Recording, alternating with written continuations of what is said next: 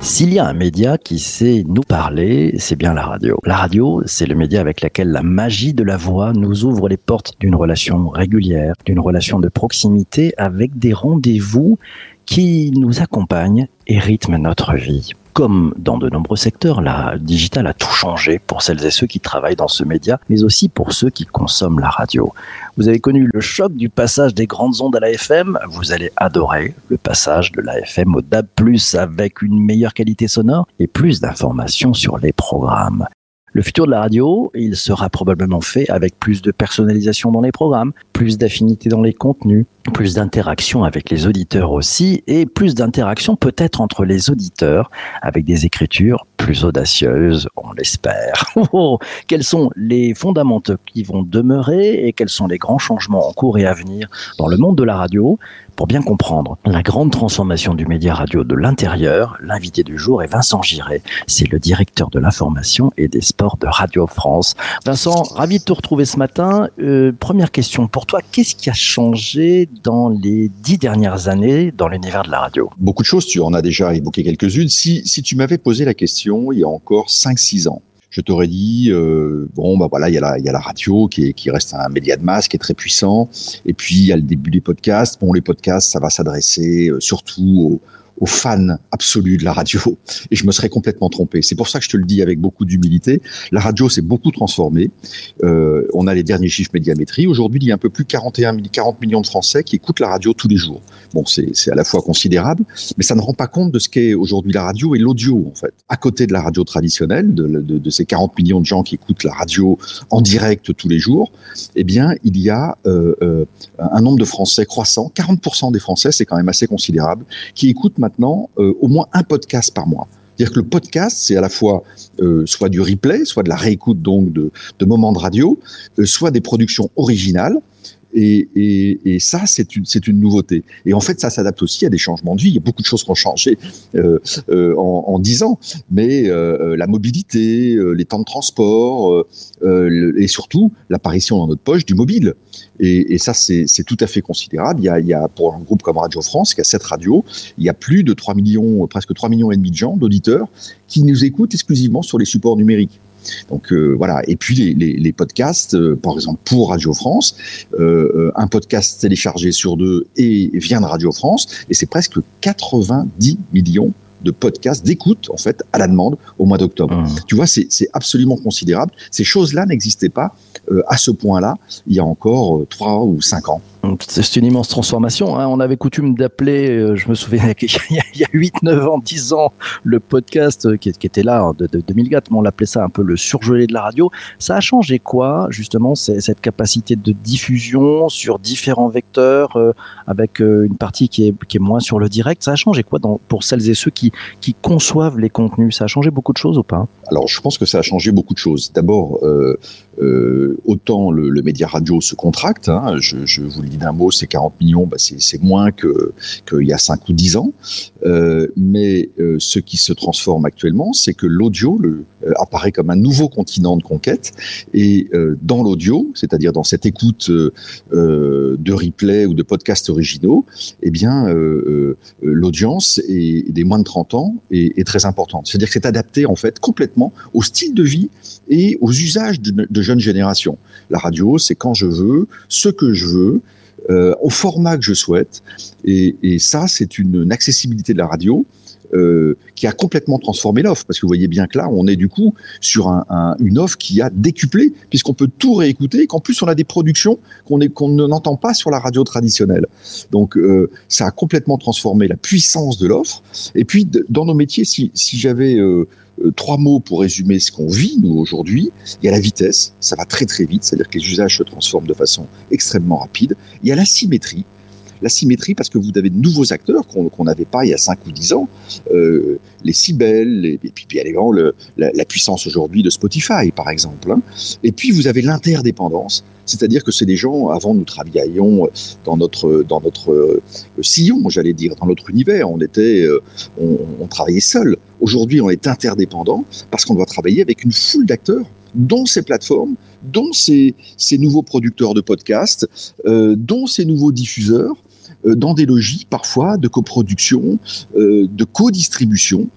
c'est toute la chaîne en fait est transformée, à la fois de la, de la conception de programme, euh, à la façon dont on fait de la radio aujourd'hui. Une antenne comme France Culture, par exemple, euh, produit parfois des, du, du, podcast qui est premier et qui va servir à construire l'antenne. Vous voyez, on a inversé le, le modèle. Mmh. Et, et, et jusqu'à la diffusion, où on peut décider, par exemple, que sur une série de podcasts, le, le, le, premier épisode va passer sur Spotify, et puis les autres sont, seront sur notre support propriétaire euh, à Radio France. Bah, ça change pas mal de stratégie de lancement, hein, de, de mise en œuvre. On, on le voit effectivement. Euh, je me souviens de podcast de France Inter qui démarre d'abord en podcast et qui finit sur sur des émissions euh, pendant l'été. On prend la question d'Isabelle, c'est la première. Elle a dégainé. Est-ce que le parcours auditeur se conçoit à l'aune d'une écoute non linéaire avec des programmes qui sont imaginés différemment, Vincent c'est une excellente question. Oui, bien sûr. C'est-à-dire que, euh, alors pas tout, pas tout le temps, pas partout, euh, mais euh, on, vous savez, on, a souvent dit, euh, ça a été vrai pour les médias traditionnels d'ailleurs, que euh, euh les responsables de télévision s'étaient pas assis euh, sur le canapé du téléspectateur pendant très longtemps, ou que les ou que les, les responsables de de, de, de, papier ne, s'étaient pas intéressés à, la façon dont leurs lecteurs lisaient ou ne lisaient plus ou lisaient différemment leur journal. Je, je, je, crois que la radio, en tout cas, nous essayons de le faire. Nous essayons d'être vraiment dans dans le, parcours d'écoute. Euh, D'ailleurs, on, a vu combien euh, les choses pouvaient changer euh, quand tout d'un coup le pays est confiné. Eh bien, les gens ne, se réveillent plus à la même heure, n'écoutent plus à la, radio à la même heure, vont changer. Les parcours d'usage vont être complètement différents. Est-ce que ça a un impact sur le sur la, programmation et sur la production, je l'ai dit d'un mot, mais oui, bien évidemment, c'est-à-dire que on, cherche à, à, coller le plus possible aux usages. On teste aussi des formats. Euh, c'est un champ de créativité inouï pour l'audio qui est en train de se développer. Donc on teste des, des formats, on teste des, des longueurs, on, on, on, chacune de nos radios euh, imagine aujourd'hui une sorte d'atelier euh, de, fabrication audio et, et, tente, met sur le marché, euh, propose à nos auditeurs, notamment via notre appli propriétaire Radio France, des, podcasts, des formats, des contenus, imaginés différemment, avec des gens aussi qui viennent de, l'extérieur de, Radio France. on est à l'écoute, on est en partage, on est dans, un, dans une phase de créativité où, où il y a une zone de liberté formidable et, et on peut tester le marché très facilement. C'est ça aussi qui change. Mmh, hein, proximité que, avec le marché. Proximité avec le marché et vous savez tout de suite si quelque chose prend ou ne prend pas. Euh, et, et, et, donc ça vous demande aussi de euh, d'essayer et d'échouer rapidement, comme disent nos amis anglo-saxons, euh, mmh. de façon à tenter autre chose. Et, et ça c'est très stimulant pour tous les créateurs, pour tous ceux qui aiment l'audio. C'est un moment un moment dans l'histoire du média qui est absolument fascinant. Alors, de l'auditeur passif que nous étions il y a, il y a 15 ans, on, on s'aperçoit qu'on aime désormais donner euh, notre avis euh, sur une émission, réagir en direct sur les réseaux sociaux. Cette, cette rapidité, euh, l'impact des réseaux sociaux a, a changé beaucoup de choses aussi pour celles et ceux qui fabriquent des programmes radio. Oui, je, je, je, vous donne euh, aussi un, un, un cas d'école euh, qui est celui de France Info. Euh, France Info, c'est une radio, euh, on l'a vu encore dans la dernière vague, qui va très très bien, qui est une radio historique à 35 ans, mais c'est aussi un média global depuis 5 ans. Média global, ça veut dire que c'est, voilà, il y a une alliance entre Radio France et France Télévisions pour faire à la fois un, un site commun de news et une jeune chaîne de télévision. Aujourd'hui, ce média global France Info, il émet sur 4, 15 canaux de diffusion. Dans les 15 canaux, il y a quoi? Il y a évidemment une, une, radio, une télévision, euh, un site internet, mais il y a deux applis, euh, il, y a, et il y a six réseaux sociaux il y a plein d'autres choses. Hein. Il y a les enceintes connectées, il y a les podcasts, etc., etc. Mais euh, vous voyez que la, notre présence sur les réseaux sociaux, selon avec des formats spécifiques, euh, évidemment, l'écriture sur Instagram n'est pas la même que, que que sur Twitter ou sur Facebook ou sur LinkedIn, mais ou sur TikTok. Mais vous voyez que vous allez euh, vous intéresser à des publics différents, à des usages différents, à des modes d'écriture, à des narratifs différents. C'est là aussi où c'est un champ de créativité et euh, de façon à à développer la, la puissance de votre marque et à toucher des publics selon des usages, selon des âges très différents. C'est ça qui est aussi fascinant. Vous voyez le, le, le champ presque infini que ça ouvre en ce moment sur l'audio. Il y a quelques mois, on voyait en début de cette année 2021 euh, l'explosion euh, de Clubhouse, qui, qui est retombée depuis, puis qui remonte peut-être petit à petit. Clubhouse, Twitter Spaces, ce sont les, les nouvelles radios libres. Euh, vous voyez ça comment, vous, de votre côté de professionnel de la radio? Vous, vous, utilisez un mot qui, qui, qui sonne, j'allais dire, avec beaucoup de plaisir à, à mes oreilles, parce que la première fois que j'ai fait de la radio, c'était avant, c'était l'année 80, avant la libéralisation des ondes et ou la libération des ondes. Et, et, euh, et j'ai ce souvenir euh, de, de, de, de, jeunes de 20 ans euh, qui, qui s'essayaient à la radio avec une, une adrénaline, une excitation, une liberté inouïe. On n'imagine pas aujourd'hui. Je pense d'ailleurs qu'il y, y, a quelque chose de ça aujourd'hui qui est en train de se passer dans cette transition numérique. Et, et oui, bien sûr, c'est Clubhouse. On a on a on a tous voulu essayer tout de suite. D'ailleurs un engouement. Euh, je crois qu'il y a eu un effet de mode où on, a tous plongé pour voir, mhm. pour écouter. Mhm. Et, l'idée de pouvoir partager euh, quelque chose, euh, c'est très intelligent Clubhouse quand même. Hein. Je ne sais pas ensuite si ça fera vraiment un usage. On, va voir, c'est en train de se transformer. Et puis il a été copié en plus. Hein. Très vite, d'autres d'autres d'autres grands acteurs, d'autres plateformes ont essayé de copier le, le, concept de Clubhouse. Mais ça répond, je pense, à quelque chose de de, de, de très fort en ce moment et qu'on voit notamment chez les jeunes générations. Euh, quand vous discutez, on a fait beaucoup de, groupes, nous, euh, pour essayer de comprendre les, usages, les envies, en fait, des jeunes générations. Je parle de ceux qui ont autour de, de 18-25 ans aujourd'hui. La première chose qu'ils vous disent, c'est est-ce que vous pourriez pas créer un espace social sécurisé où nous pourrions discuter entre nous en s'écoutant, euh, sans être bâché, euh, sans agressivité, sans insultes, où on ne risque rien euh, pour notre réputation, pour pour ce qu'on peut dire. On peut se tromper, on peut avoir une phrase maladroite, euh, mal interprétée, etc. Ils veulent un espace sécurisé. Et Clubhouse, c'était une tentative de créer dans l'audio un, espace sécurisé et, avec une grande modernité de, de, de, de conversation. En fait, voilà. Est-ce qu'on va être capable de Ça nous fait du bien dans la période. Hein être capable mmh. de converser, euh, euh, j'allais dire de manière civilisée et pacifique. Vous voyez bien à quoi je fais référence mmh, à ce débat public aujourd'hui qui est qui est très pollué. Donc euh, moi je, je, regarde ça avec beaucoup d'intérêt. Je ne sais pas si les choses se sont cristallisées. Je pense que c'est un peu tôt, mais l'idée d'un quelque chose qui fait penser. Vous savez, on réinvente toujours des choses qui ont déjà existé parfois. Mais vous vous souvenez la CIBI des des des, des, des chauffeurs de, de camions, des transporteurs. Euh, qui euh, conversait euh, sur une sur un sur une onde particulière et, voilà qu'on appelait la CB. Bah, mmh. Dans Clubhouse, il y a quelque chose de la CB, de liberté de, de la CB. Et, et peut-être que ça va ça va se développer, ça va cristalliser. Il faut attendre un peu, mais c'est très intéressant. Très intéressant. Allez, je prends la question de, de Laura qui nous dit fan de l'info à la radio, France Info bien sûr. Elle rejoint Isabelle. Est-ce qu'il n'y a pas moins de, de reportages et de deep dive, plus de snack content?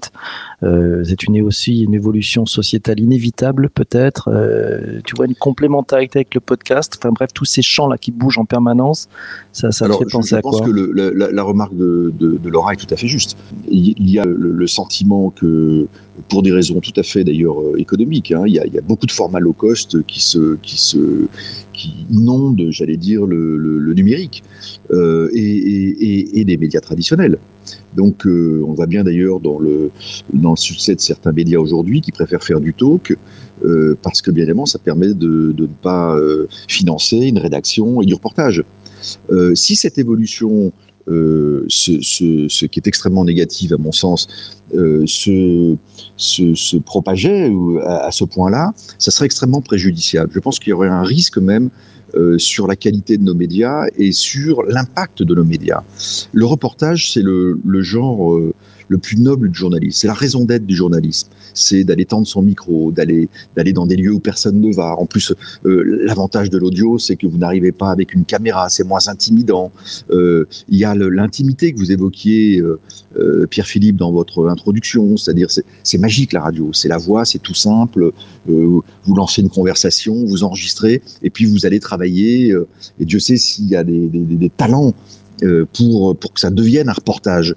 Euh, et, ça, euh, euh, à Radio France, on insiste beaucoup là-dessus. On a une tradition de reportage euh, très forte. Je veux pas évidemment vanter l'entreprise abusivement dans laquelle je travaille, mais mais il se trouve que c'est un fait. C'est-à-dire que dans cette maison, on a une passion du reportage. On a des équipes de reporters. C'est vraiment le premier métier. On pousse les jeunes là-dedans. Euh, et, et, ça donne des choses, des moments de radio uniques. C'est une mmh. façon de montrer qu'on est à côté des Français. Si d'ailleurs les succès d'audience euh, de Radio France ont été très forts pendant la période de confinement, c'est aussi parce qu'on a été aux côtés des Français. On a pu rentrer dans des hôpitaux, on a pu rentrer dans, dans, dans des lieux où les, où les caméras ne vont pas. Euh, avec l'agilité de la radio, pour montrer qu'on était à côté des Français, avec les Français, ensemble. Et ça, c'est la magie de la radio. Et, je pense qu'il faut vraiment continuer à jouer de ça. C'est fondamental. En matière de proximité, tiens, dans l'autre sens, euh, vous étiez proche des Français, mais, vous avez aussi permis, dans les dix dernières années, on a vu l'apparition des webcams. Euh, C'est-à-dire que ce qui se passe dans un studio aujourd'hui, on peut le, regarder. Alors c'est c'est pas de la télé, hein, ça reste de la radio, mais, euh, ça a changé beaucoup de choses, de, finalement de montrer un peu le, décor, ce qui se passe sur un plateau, ce qui se passe dans un studio. Oui, parce que ça a permis euh, précisément d'envoyer, euh, euh, de faire vivre la marque sur des réseaux sociaux avec des images. On voit la puissance de l'image aujourd'hui. Hein. L'image a en partie cannibalisé le web, et, donc d'avoir des séquences, de découper un moment d'antenne, même s'il est dans un studio radio et qu'il n'y a pas tous les éclairages euh, les plus les plus les plus efficaces, euh, c'est un atout supplémentaire. Euh, ça, ça, permet de, de, de, de, développer, vous voyez, cette, cette logique de plateforme et de d'antenne qui est multicanal qui va euh, qui se développe sur plusieurs canaux et qui va toucher euh, euh à différents moments de la journée euh, des gens qui se connectent sur autre chose qu'un poste de radio. Hum. Allez, tiens Vincent, on va poser la question qui est, qui est choc. Finalement, d'après toi, est-ce qu'on peut dire que la radio a réussi sa transformation digitale là où peut-être la presse papier a plus de mal? Quel est ton point je serais beaucoup plus, je serais, je serais beaucoup plus prudent. Euh, d'abord parce que euh, la transformation, c'est pas il n'y a pas de point d'arrivée dans la transformation. C'est pas un fleuve que vous traversez. Euh, la transformation, elle est, elle est, c'est un mouvement. C'est un mouvement continu, un mouvement perpétuel, si j'ose dire. Et, et mais je, je remarque aujourd'hui dans les radios qui vont bien, on le voit encore dans les dans les résultats qui sont qui ont été publiés par Médiamétrie la semaine dernière, il y a deux choses qui sont très importantes. Enfin, trois choses, on va dire. Il y a euh, la première, c'est la qualité de l'offre. Bien évidemment, on fait un métier d'éditorial, donc ça, c'est extrêmement important. La seconde, c'est bien évidemment la, la, votre, votre, votre qualité de, de distribution. Est-ce que vous avez une zone de couverture euh, suffisante? Est-ce que vous atteignez euh, les zones rurales? Est-ce que vous touchez tous les Français? Et puis, euh, la troisième qui me paraît très importante, c'est précisément cette transformation digitale. Et les radios qui vont bien, ce sont des radios qui combinent ces trois facteurs. Et de plus en plus, c'est le dernier facteur qui, est, très important, à côté bien évidemment de la, qualité de l'offre, mais c'est celui de, la digitalisation de votre offre. Euh, Est-ce que vous avez un temps d'avance sur cette digitalisation? Et je crois que pour certaines radios de Radio France, il y a un temps d'avance sur la digitalisation par rapport à d'autres radios privées notamment. Euh, ce temps d'avance, nous l'avons. Ça ne veut pas dire qu'il est éternel. Toutes ces choses-là sont, sont fragiles. Les autres, euh, voilà, il y, a, il y, a, très bon aussi dans le privé, bien évidemment. Et, et, donc la course est la course est rapide, elle est, elle est sélective. Euh, il y a beaucoup d'enjeux euh, à venir. Euh, peut-être demain dans la voiture connectée. L'enjeu de la transformation des, des automobiles, sachant la part de l'écoute en mobilité, est très importante voilà, il y a, sur beaucoup de, facteurs, euh, il y a des, transformations. Donc, il faut toujours essayer d'avoir un temps d'avance et, la course est une course à la fois de fond et de vitesse. Donc, ça n'est pas facile, mais c'est indispensable. Passionnant, hein passionnant, ça bouge bien. Allez, question de Pascal. Elle te demande la baisse de l'intérêt pour le média radio de flux et la progression du podcast. Est-ce que ça pourrait engendrer, selon toi, la disparition des radios indépendantes de proximité? Ou pas du tout C'est une question, euh, je, je, vois deux aspects dans, dans, dans, la question de Pascal. Il y a la question de la fragilité des, des, des médias de proximité. Quand on regarde un pays comme les États-Unis, par exemple, euh, et là, il se trouve que j'en reviens, euh, beaucoup de médias locaux ont disparu. Il y a ce que les Américains appellent des news deserts, c'est-à-dire des endroits où il n'y a plus de médias locaux, et même parfois même plus de médias traditionnels. C'est extrêmement préoccupant parce que vous laissez euh, derrière des populations qui sont parfois d'ailleurs grandes comme des États euh, grands comme la France, euh, avec euh, exclusivement des réseaux sociaux euh, comme comme médias euh, euh, ou comme oui intermédiaires ou voilà il y a y a y a, y a pas il y a plus de, de, de médias de proximité fiables rigoureux qui font de l'info et je parle notamment de l'information Ça, c'est extrêmement préoccupant. Est-ce que l'évolution, euh, est-ce qu'on en est là en France? Je ne le crois pas, même si on voit qu'il y a une fragilité euh, aussi des, des, de la presse locale, des, des médias de proximité. Et, là, euh, bien évidemment, je, je, ne peux que me satisfaire qu'il y ait un service public puissant, c'est-à-dire quand il y a euh, soit des médias payants qui sont assez chers, de qualité mais assez chers, euh, soit le grand n'importe quoi des réseaux sociaux. Euh, Dieu merci, il y a le service public et pour la proximité qui est quand même la, maille fine aussi de, de, de, la démocratie, il est extrêmement important qu'on ait des, des, des, réseaux de proximité euh, euh, publics, privés, indépendants, bien évidemment, euh, multiples. Je crois que la concurrence fait du bien, et au contraire, elle est saine, mais on sent que c'est un segment qui souffre. Et, là, bon, nous avons la chance, nous, avec France Bleu, d'avoir 44 locales, de faire de l'hyper proximité. Je crois que rien ne remplace ça. Il n'y a pas d'équivalent. Et, et, il faut absolument, euh, c'est crucial pour un pays d'avoir des médias de proximité. Magnifique, ça sera le mot de la fin. Mille merci Vincent de ta présence euh, pour ce podcast un peu bizarre, un peu live, un peu en direct, un mix en plein de choses. Euh, merci aussi à toi, cher auditeur, d'avoir écouté jusqu'ici. ça fait du bien à l'algorithme. Bien évidemment, si tu as apprécié cet épisode, tu n'hésites pas, tu mets 5 étoiles sur euh, Apple Podcast. Et je crois que d'ailleurs maintenant sur Spotify, on peut aussi mettre des étoiles. Donc n'hésite pas. On se retrouve demain matin. Demain matin, on parlera. ouais, L'invité sera Michael Goldman. C'est le CEO et le fondateur de My Major Company et de Tipeee. Vous savez, ouais, cette entreprise qui permet de faire des dons.